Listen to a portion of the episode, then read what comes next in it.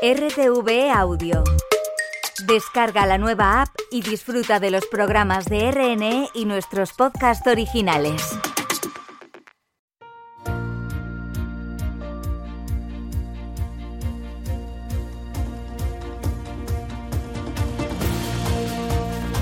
Marca España con Lola Plaza. Hola, ¿qué tal? Bienvenidos a Marca España. La cultura sorda y la lengua de signos española han sido reconocidas como manifestación representativa del patrimonio cultural inmaterial, un reconocimiento que contribuye a proteger un acervo cultural resultado de los rasgos sociales y culturales que caracterizan al conjunto de personas sordas signantes en España. Al hilo de esto queremos saber más de esta lengua, equiparable a cualquier otra como el francés o el inglés, y que no es universal en el mundo hay más de 300 lenguas de signos distintas. Hoy hablamos en Marca España con Mariluz Esteban, que es directora del Centro de Normalización Lingüística de la Lengua de Signos Española. En el control de sonido nos acompaña Jorge Gómez y en producción la titular Nuria Álvaro. Proyectando una imagen global al mundo. Marca España. Radio Exterior de España.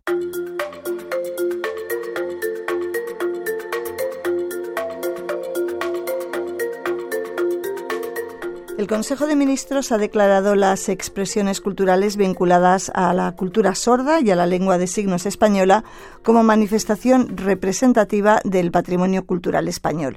Un sistema de signos, de gestos y de expresiones visuales que permiten la comunicación con personas con discapacidades auditivas. Las comunidades sordas de todo el mundo son reconocidas por Naciones Unidas como minorías lingüísticas y culturales con una identidad específica. María Luz Esteban forma parte de esa comunidad y es la directora del Centro de Normalización Lingüística de la Lengua de Signos Española. ¿Qué tal? Bienvenida a Marca España. Un placer, encantada de estar con vosotros. También tenemos, y quiero mencionar a Isabel Calleja, que es la intérprete que nos va a ayudar a mantener esta conversación. Gracias, Isabel. De nada. Bueno, eh, María Luz, cuéntenos qué significa para ustedes este reconocimiento como manifestación representativa del patrimonio cultural inmaterial. Realmente esta declaración de las expresiones culturales de la cultura sorda vinculadas a la lengua de signos española es un avance muy importante porque promueve una cultura y unas expresiones vinculadas a una comunidad, entendiéndolo desde una doble perspectiva. Por un lado, reconociendo la cultura sorda, valores, tradiciones, formas de socialización, de comunicación relacionadas con la cultura y también aspectos relacionados con la lengua de signos y sus expresiones culturales. Hablamos de lo que es el folclore sordo, pues eh, cuentos, narraciones, humor, juego de palabras toda esta, todo este acervo cultural eh, ha sido transmitido por generaciones. Y para nosotras esto es una muy buena noticia tanto para la comunidad sorda porque de alguna manera se reconoce unos valores eh, que muchas veces pasaban desapercibidos y también eh, posibilita de alguna manera la organización a nivel de políticas públicas en tanto en cuanto a la necesidad de promover y preservar la cultura sorda y sus manifestaciones artísticas.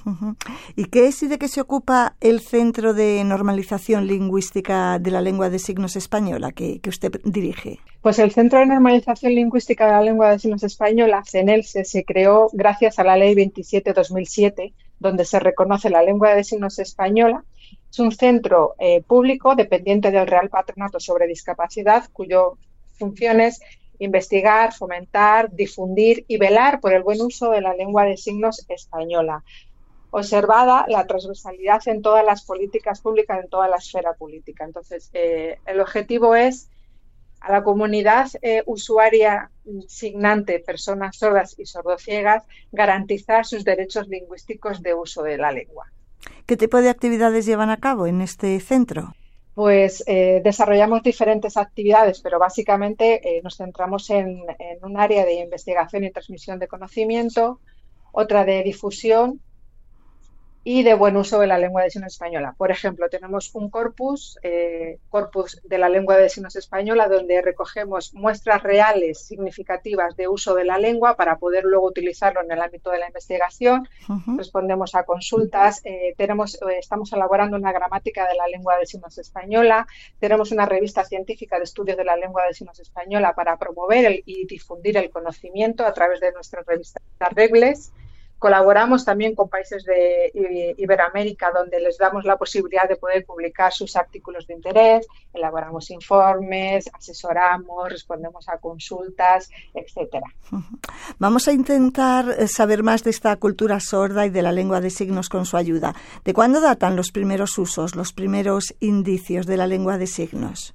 Pues esta pregunta es muy complicada de responder porque hay multitud de teorías e hipótesis al respecto. ¿no? Además, eh, igual que las lenguas orales, que no cuentan con registros eh, muy antiguos, en la lengua de signos se añade una dificultad que al ser una lengua visual no tiene un registro documentado per se como sí lo han tenido las lenguas orales. No cuenta además con un sistema de escritura que nos pueda garantizar y poder recoger todas esas referencias. Nosotras decimos que desde el momento en el que ha habido en, la Tierra personas sordas, existe la lengua de signos. Además, hay otras hipótesis e investigaciones que se han visto en cuevas donde se han reflejado eh, diferentes eh, imágenes visuales que, pueden hacer eh, referencia a un código lingüístico e incluso a códigos eh, lingüísticos previos a la producción oral, por decirlo así, de la, de la lengua oral y de la comunicación a través de, esa lengua. Entonces, básicamente podemos decir que desde el momento en el que ha habido personas sordas de manera natural, por una cuestión de necesidad comunicativa y de cultura, surge la lengua de signos española. Es verdad que en nuestro país eh, las, las muestras de la lengua de signos eh, en nuestro país se, circunscriben en el ámbito educativo y es a partir del siglo XVI cuando hay referencias al respecto. ¿no? Eh, hay referencias incluso en otros documentos mucho más antiguos, como pueda ser la Biblia, incluso documentos que hacen referencia a etapas eh, de antes de Cristo, en los que también se recoge de alguna manera referencias relacionadas con el lenguaje de signos. Entonces sí que es verdad que esto es una pregunta muy interesante y la lengua de signos también genera mucho interés en ese sentido. Mariluz, pero ¿cuándo se reconoce oficialmente en España esta lengua? En la ley que reconoce la lengua de signos es un reconocimiento legal, que no oficial. La lengua de signos española y la lengua de signos catalana son, son lenguas reconocidas legalmente, pero no de manera oficial. ¿vale? En nuestro país se reconocen en el año 2007. podemos decir que su reconocimiento es joven, pero no tenemos que olvidar que la lengua de signos ha sido una lengua minoritaria, pero también una lengua minorizada, ¿no? donde ha tenido muchas dificultades para poder ser utilizada en diferentes ámbitos de la esfera social. Es verdad que a través de la sociedad eh, de, la, de, la, sociedad civil organizada, en el caso que nos ocupa la CNSE como entidad representativa del colectivo de personas sordas, gracias a su trabajo, así como el apoyo de otras entidades en el ámbito académico, se consiguió ese reconocimiento legal a través de la Ley 27 de 2007, donde se reconoce, como digo, la lengua de signos española y la lengua de signos catalana. A partir de ahí, en el año 2010, la lengua de signos catalana tiene, cuenta con una lengua propia está reconocida, está dentro de lo que es el patrimonio lingüístico de la, de la comunidad autónoma y posteriormente también una ley propia en aprobada en el Parlamento andaluz. De hecho, a mí eso me, ha causado mucha curiosidad porque al menos yo no lo sabía, que, no existe una lengua de signos universal, ¿no? En España conviven eso, la, la lengua de signos española y la catalana, no sé si tienen muchas diferencias. A ver, efectivamente eh, las lenguas de signos son lenguas naturales. Eh, tienen eh, capacidad lingüística humana igual que las lenguas orales. Y así como no existe una lengua oral universal por una serie de factores, porque están vinculadas a una comunidad, a un entorno geográfico, a una cultura, pues del mismo modo ha seguido la evolución las lenguas de signos. Pero no es una equivalencia, eso también hay que tenerlo en cuenta la creación eh, de la lengua de signos no viene ni depende de la lengua oral. Hay eh, conceptos que se piensan que la lengua de signos es un sistema sustitutivo de comunicación de la lengua oral. No tiene nada que ver. Así como en nuestro país contamos con diferentes lenguas orales, en, el caso de las lenguas de signos tenemos reconocidas dos lenguas de signos. Pero fija, vamos más allá. En los países eh, de habla hispana, los países iberoamericanos, no por el hecho de que utilicen la lengua española, significa que la lengua de signos que utilizan es la lengua de signos española per se, sino que ellos tienen sus lenguas de signos. La evolución de las lenguas signadas eh, en comparación con eh, las lenguas signadas de otros países han seguido sus propias evoluciones porque han dependido mucho del desarrollo que ha, que ha llevado a cabo en cuestión de la evolución de esa comunidad signante, del entorno de uso, del nivel educativo, etcétera. Estamos ante un idioma más, ante una lengua más, como puede ser el francés, el inglés, exactamente igual, ¿no? ¿Cuántos tipos de lenguas de signos existen? Efectivamente. Datos que tenemos, podemos decir en un registro que no, no, es oficial porque todavía hay muchas lenguas, como decía, que no están documentadas, pero en un registro que hemos consultado de la Federación Mundial de Personas Sordas dice que puede haber como 300 eh, lenguas de signos, pero probablemente haya, haya otras lenguas de signos que no se hayan contemplado dentro de esa cifra porque no se haya podido llegar a, a conocer o a investigar o a, certificar su existencia, pero que sí la, puede haber. ¿Y cuántas personas utilizan la lengua de signos en España, Mariluz? Eh, no hay un número exacto de, personas que usen la lengua de signos. Hay aproximaciones, porque depende también de la tipología. Hay un estudio que publicamos en el año 2014 siguiendo un poco la media europea, podemos decir que personas sordas, signantes, puede haber 70.000 aproximadamente. Porque luego eh, hay, verdad que hay mucha contradicción entre estas cifras. Y cuando hablamos de personas signantes, no hablamos solo de personas sordas, sino personas sordociegas, personas oyentes, que hay muchísimas personas oyentes signantes, familiares, profesionales intérpretes, académicos, personas que estudian la lengua de signos como segunda lengua, etcétera. ¿Y, dónde se aprende la lengua de signos? ¿Y es difícil de aprender? Em, ahora mismo hay una gran oferta para poder aprender la lengua de signos. Es verdad que no está incluido en el catálogo de, las escuelas oficiales de idiomas, eso también hay que decirlo. Eh, da la casualidad que aquí en la Comunidad de Madrid eh, contamos con colegios de educación bilingüe o modalidad compartida en la que en el aula conviven alumnado oyente y sordo y en el aula se aprende directamente la lengua de signos española tanto el alumnado sordo como el alumnado oyente. La Confederación Estatal de Personas Sordas cuenta con una red estatal de enseñanza de la lengua de signos en todo el territorio nacional donde se ofrecen cursos de lengua de signos española o cursos de lengua de signos catalana. Hay alguna que otra academia que también está eh, creando cursos de lengua de signos e incluso algunas universidades en sus centros de idiomas modernos ofrecen como un idioma más de aprendizaje la lengua de signos española. Eh, dividido en los diferentes niveles que marca el marco común europeo de referencia de las lenguas. en definitiva, cada vez va a más, eh, está en auge el, aprendizaje de esta lengua, pero sí quiero destacar una cosa que llama mucho la atención. Cuando se ofrece como segunda lengua y digamos que las personas oyentes para es una lengua muy atractiva eh, muy atrayente y, la, aprenden bien para comunicarse con otras personas eh, signantes, personas sordas o sordociegas o a nivel profesional, así como hay mucha, mucho interés por parte de personas oyentes, eh, no, en contrapartida, la posibilidad de poder ofrecer la lengua de signos dentro de un centro educativo a alumnado sordo o a familias que quieran optar por el aprendizaje de, de sus hijos a nivel educativo a través de esta lengua es menor. Bueno, la verdad es que es una lengua, estamos viendo, abierta a todos, todos podríamos aprenderla y, yo creo que además tiene también ventajas para las personas sin problemas de audición, ¿no? Desde, bueno, conocer un lenguaje no verbal mm, potencia una salida laboral, nos puede ser útil en determinadas situaciones. Todos a veces necesitamos expresarnos a través de, gestos o de señales, ¿no? A ver, es una, eh, Cuenta con multitud de beneficios esta lengua para todas las personas, ya sean oyentes, personas sordas, evidentemente en mayor medida para las personas sordas porque es su lengua, porque es su cultura y no se puede sustituir por otra, ¿no?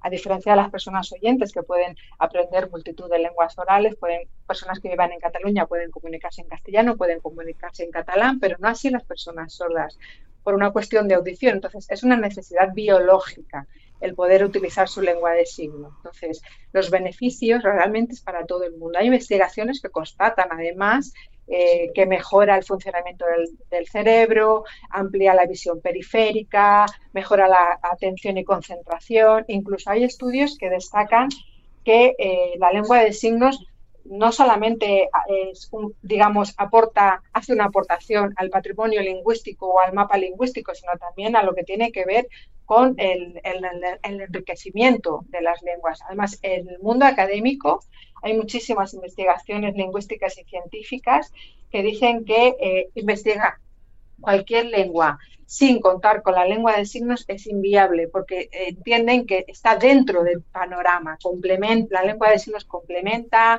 eh, completa, eh, digamos, completa la investigación relacionada con el lenguaje humano. Hay también, Mariluz, lo que se llama la cultura sorda, que, quizás es más desconocido. Hablamos de manifestaciones como la tradición literaria asignada, el folclore sordo. Hábleme de esto porque es una cultura rica y compleja y, es también un patrimonio vivo. Sí, eh, igual que cualquier otra lengua que cuenta con su propia cultura, la lengua de signos también sucede lo mismo con una doble vertiente. Estamos hablando de cultura sorda en general relacionada con la lengua porque es una lengua visual, visoespacial, expresiva, entonces genera una forma, una serie de manifestaciones con unas características muy concretas, ¿no? Eh, dependiendo de la forma de comunicación que tienen las personas sordas o en cuanto tiene que ver con la transmisión de los valores, pues en la forma de llamar la atención a la hora de establecer una comunicación, eh, digamos que partimos de un concepto más visual en lo que tiene que ver con la cultura sorda y a partir de ahí todas sus manifestaciones artísticas que pueden ser, pues como decimos, desde narraciones, cuentacuentos, teatro, humor. Incluso hay una expresión artística propia de la lengua de signos que no existe en, ninguna lengua oral que se llama eh, visual vernacular. Es eh, una expresión artística importante posible de traducir es una mezcla de signos, mímica, eh, técnicas cinematográficas, roles. Es una manifestación artística maravillosa que para las personas sordas eh, les, les, les, emociona y se sienten realmente identificados, ¿no? Pues me imagino que como se sienten identificados eh, con otras culturas de otras lenguas. ¿Qué pasa? Que poder era necesario conseguir este reconocimiento porque a nivel legislativo y normativo no contábamos con esa con esa eh, con ese reconocimiento incluso también era necesario reconocer el trabajo tan importante que ha desarrollado el movimiento asociativo de personas sordas que gracias a ellos ha, fomentado la cohesión y, como digo, la transmisión de estos valores y de estas manifestaciones que hoy en día, con los avances tecnológicos, están amenazadas. E incluso en los colegios específicos para personas sordas no se encuentra la lengua de signos dentro del currículo de enseñanza. Entonces, creíamos era, eh, creíamos muy necesario conseguir este reconocimiento porque esto nos daba un impulso y un paso hacia adelante muy importante. desde luego. ¿Y cuál es la situación actual que atraviesa en España la lengua de signos, la cultura sorda? ¿Está en situación de vulnerabilidad o, todo lo contrario y más con esto que, viene ahora?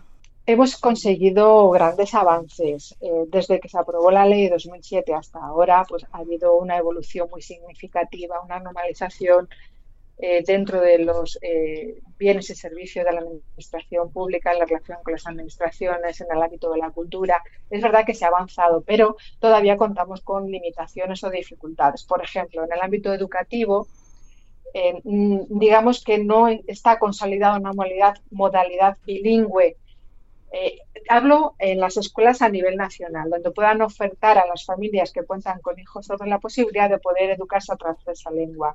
No se cuenta una norma que regule la educación bilingüe para familias con niños sordos, ¿no?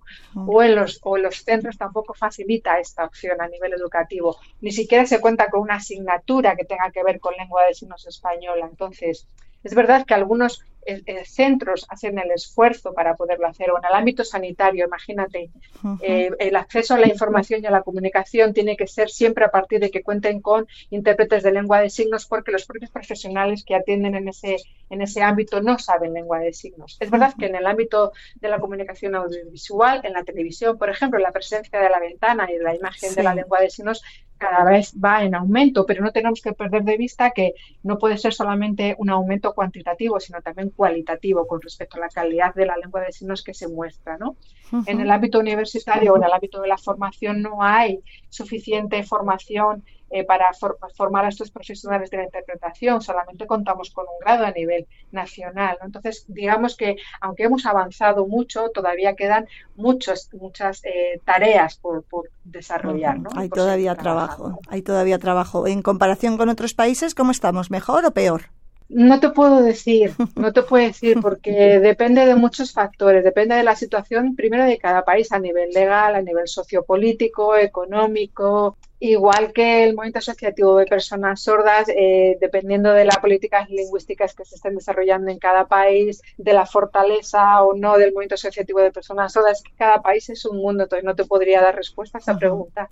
Bueno, pues una última pregunta te voy a hacer. La lengua de signos tiene su día nacional, que es el 14 de junio, pero recientemente eh, habéis conmemorado también el Día Internacional de la Lengua Materna, que pone de manifiesto y reivindica precisamente la diversidad lingüística y cultural, ¿verdad, Mariluz? Efectivamente, eh, tenemos días señalados como los que has mencionado, incluso otros, eh, pero todo ello parte desde una premisa y es dar presencia a la lengua de signos como una lengua más con la que contamos en nuestro país, sin perder de vista, como digo, que hablamos de dos lenguas, lengua de signos española y catalana y que no es una lengua que se genera por una discapacidad, una necesidad que tiene un colectivo determinado, ¿no?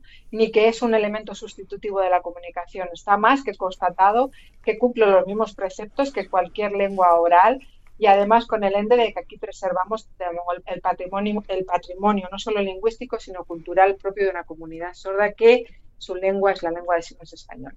Bueno, pues ya sabía yo que hoy íbamos a aprender mucho de, la lengua de signos, la española, de la catalana, de la cultura vinculada a, este tipo de, lenguas. Eh, Mariluz Esteban, directora del Centro de Normalización Lingüística de la Lengua de Signos Española. Muchísimas gracias por estar con nosotros esta mañana, por haber compartido con nosotros su tiempo. Muchísimas gracias a vosotras. Y hoy vamos a terminar en Valladolid para hablar de un estudio publicado en una revista científica y llevado a cabo por ópticos de Castilla y León. En él se detalla que el 40% de las personas que utilizan lentes de contacto abandonan su uso por la incomodidad que les provoca en los ojos. Y parece ser que la clave respecto a esta predisposición a sufrir molestias es la genética. Diego Villacorta. Se trata de un hallazgo importante porque hasta ahora era complicado detectar las causas del dolor en los pacientes que dejaban de optar por las lentillas, en ocasiones porque puede ser un dolor más o menos punzante en el ojo, pero no siempre se presenta de la misma manera o con la misma duración. Sin embargo, este estudio aclara que la genética es clave para conocer qué pacientes están más predispuestos a ello. Laura Valencia es miembro del Colegio de Ópticos Optometristas de Castilla y León e investigadora del Instituto de Oftalmología Sabemos que las personas que usan lentillas se quejan muy habitualmente de estas molestias, pero nosotros en la consulta no vemos ninguna alteración en las pruebas clínicas que realizamos. Entonces, se piensa que hay una inflamación subclínica que no se ve a través de estas pruebas clínicas, pero que sí que se puede detectar a través de estas moléculas que hay en la lágrima o en las células de la superficie ocular algo que ayuda en el ámbito de la investigación a poner solución a un problema que cada vez llega a más consultas de estos profesionales. Ahora mismo sí que hay algunas estrategias para mejorar la incomodidad, pero mm, no se llega a los niveles ideales en los que se necesitaría para que una persona continúe utilizándolas el resto de su vida. Esto supone un avance que ayudaría no solo a detectar estos problemas, sino a corregirlos de cara al futuro con nuevos colirios o productos oftalmológicos que reducirían esa sensación de cansancio, de irritación durante la puesta de esas lentes de contacto en las horas eh, que el especialista ha recomendado al paciente. El futuro sería ese, intentar desarrollar algún producto, un colirio o, como has dicho, unas lentes de contacto específicas que mm, precisamente lo que hagan sea regular esas moléculas que parece que interaccionan o actúan en, esta, en el desarrollo de esta incomodidad para así mm, poder regularla y conseguir mm, pues manejarla adecuadamente. Esta investigación parte de otro estudio piloto, pero con una mayor muestra poblacional que se ha realizado en colaboración con la Universidad de Valladolid.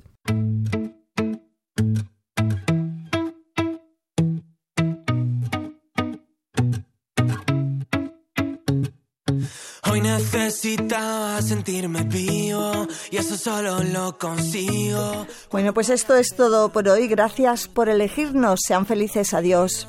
No quiero darte lecciones que yo nunca he aprendido. Peores que nuestros padres y mejor que nuestros hijos de esta generación que no sabe qué es amor. Siento distinto por cantarte una canción que no sé ni si de amor. Solo pa' que sepas que yo quiero ser tu Peter Pan, acampar en tu corazón, desayunarte y pa' cenar, guardarme un trozo de tu carita que no me para de enganchar. Y si crees que esto es un farol, ya me irás en el altar. No hay otra loca que tan loco me vuelva. Tú te gusta la playita y el sol bermuda. En una terracita del sur desnuda. Refleja la luz de luna. La vida dura toda la vida y es un regalo que estés aquí como para hablar de despedidas y de lo malo que va a venir. Y yo que hoy te canto esta canción que no sé ni si amor, solo para que sepas. Quiero ser tu Peter Pan, acampar en tu corazón, desayunarte y pa' cenar, guardarme un trozo de tu carita que no me para de enganchar. Y si crees que esto es un farol, ya me irás en el altar. No hay otra loca que tan